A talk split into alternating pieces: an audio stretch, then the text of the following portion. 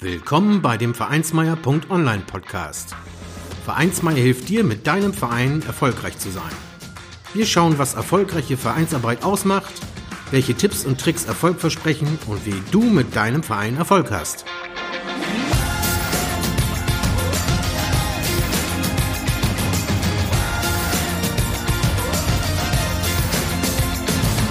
Und hier kommt dein Gastgeber, Carsten Schaschanski.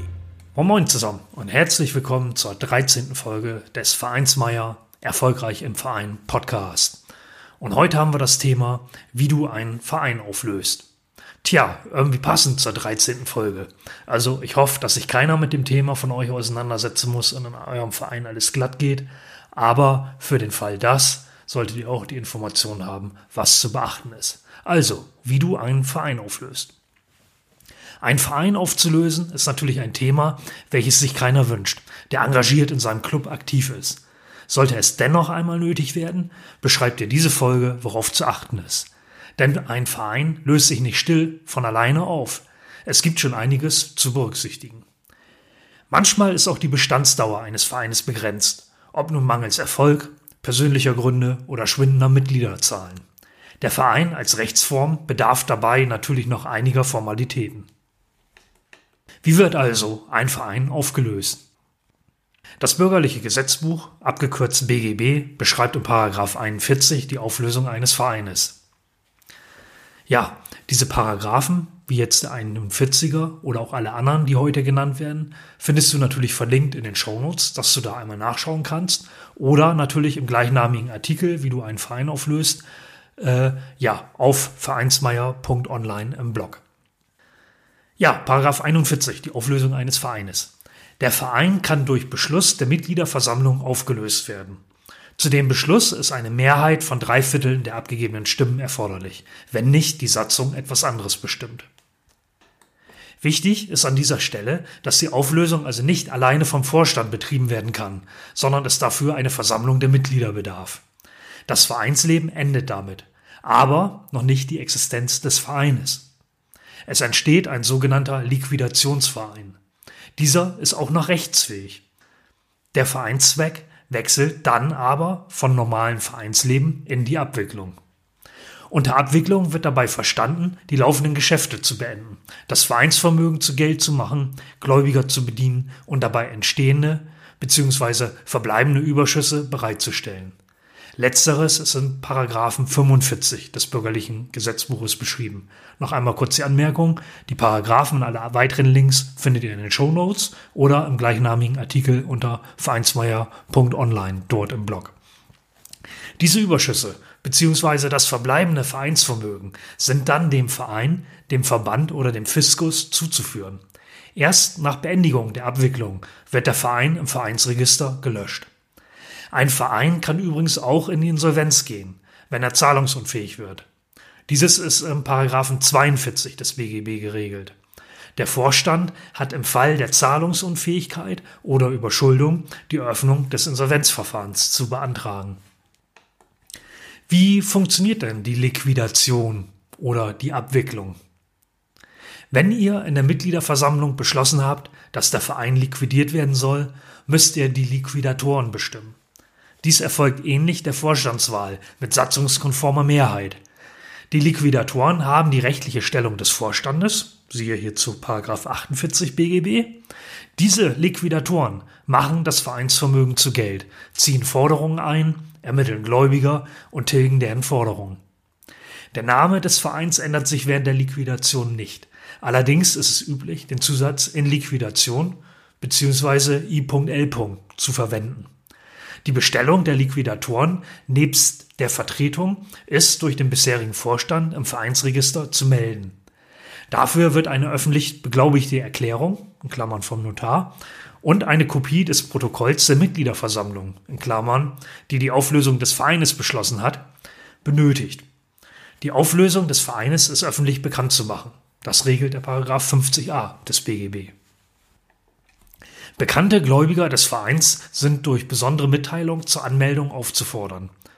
Und selbst wenn sich ein bekannter Gläubiger nicht meldet, ist ein entsprechender Beitrag zu hinterlegen. Reicht hier das Vermögen des Vereines aus, sind die Gläubiger zu befriedigen. Ergibt sich erst nach Anmeldung der Ansprüche, dass der Verein überschuldet ist, müssen die Liquidatoren dann die Insolvenz einreichen. Welche Rechte und Pflichten hast du eigentlich als Liquidator? Die Liquidatoren haben die Stellung des Vorstandes inne und vertreten den Verein gerichtlich und außergerichtlich. Diese Vertretungsmacht ist natürlich auf die Liquidationsaufgabe und die Abwicklung beschränkt. Hat der Verein mehrere Liquidatoren, so müssen diese Beschlüsse einstimmig fassen und den Verein gemeinsam vertreten. Über ihre Tätigkeit haben die Liquidatoren der Mitgliederversammlung Rechnung zu legen. Die Liquidatoren selbst sind durchaus auch haftbar bzw. schadensersatzpflichtig, wenn sie ihre Pflichten schuldhaft verletzen. Daher solltet ihr euch gründlich mit den Paragraphen 41 bis Paragraph 53 des BGB auseinandersetzen. Was ist das sogenannte Sperrjahr für den Verein? Die Beendigung der Liquidation und das Erlöschen des Vereines ist frühestens nach Ablauf eines Sperrjahres in öffentlich beglaubigter Form anzumelden. Hier sei nur wieder das Thema Notar erwähnt. Die Kosten dafür sind vorab zurückzulegen. Das Vereinsvermögen wird zuerst dazu genutzt, alle noch offenen Verbindlichkeiten des Vereines zu befriedigen. Der dann noch verbleibende Überschuss fällt den in der Satzung bestimmten Personen bzw. juristischen Personen zu. Die Verteilung darf aber nicht vor Ablauf eines Sperrjahres nach der Auflösungsbekanntmachung des Vereines erfolgen. Denn erst danach haben unbekannte Gläubiger, die sich nach Ablauf des Sperrjahres melden, keine Ansprüche mehr. Bekannte Gläubiger dagegen sind auch nach Ablauf des Jahres noch zu befriedigen.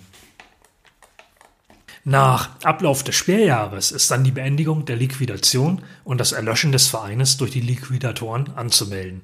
Das regelt der Paragraph 76 Bürgerliches Gesetzbuch. Erst nach Eintragung von die Liquidation ist beendet, Punkt. Der Verein ist erloschen, Punkt. Hört der Verein rechtlich auf zu existieren. Was ist bei der Vereinsauflösung noch zu beachten und wofür gibt es weitere Informationen? Die Mitgliederversammlung sollte sich darüber hinaus noch um die Aufbewahrung von Geschäftsbüchern und Vereinsunterlagen gekümmert haben.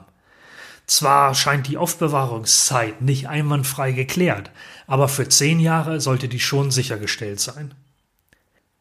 Ergibt sich nach der Liquidation, dass der Verein noch weitere Vermögenswerte besitzt oder andere Abwicklungsmaßnahmen erforderlich sind, kann eine Nachtragsliquidation beim Amtsgericht beantragt werden. Diese entscheidet dann über die neuerliche Bestellung von Liquidatoren. Das Serviceportal des Landes Baden-Württemberg hat im Prozess Liquidatoren eines Vereins anmelden auch nochmal viele Informationen und Hinweise hinterlegt. Die Links findet ihr in den Show Notes oder im gleichnamigen Artikel auf vereinsmeier.online.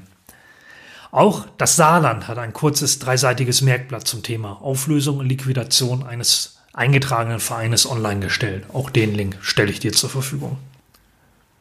Dazu gibt es auch wieder ein paar Buchtipps in den Show Notes oder in dem zugehörigen Artikel.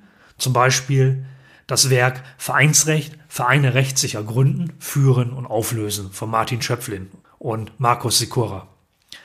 Ja, oder eben auch das Standardwerk Der eingetragene Verein, gemeinverständliche Erläuterung des Vereinsrechts unter Berücksichtigung neuester Rechtsprechung mit Formularteil. Von Wolfram Waldner, Christoph Wörle-Himmel, Eugen Sauter und Gerhard Schweier. Ja, auch diese Buchtipps sind einmal verlinkt, falls ihr euch mit dem Thema tiefer beschäftigen wollt. Ja, dann sage ich wieder mal vielen Dank fürs Zuhören und freue mich darauf, äh, ja, euch in der 14. Episode wiederzuhören. Bis dann, tschüss. Vielen Dank, dass du den Vereinsmeier.online Podcast gehört hast. Wenn es dir gefallen hat, hinterlasse doch eine 5-Sterne-Bewertung oder markiere Vereinsmeier.online bei Facebook, Twitter, Instagram oder Steamit mit einem Gefällt mir. Vielen Dank für deine Unterstützung. Und höre gern wieder rein, wenn es darum geht, in und mit deinem Verein erfolgreich zu sein.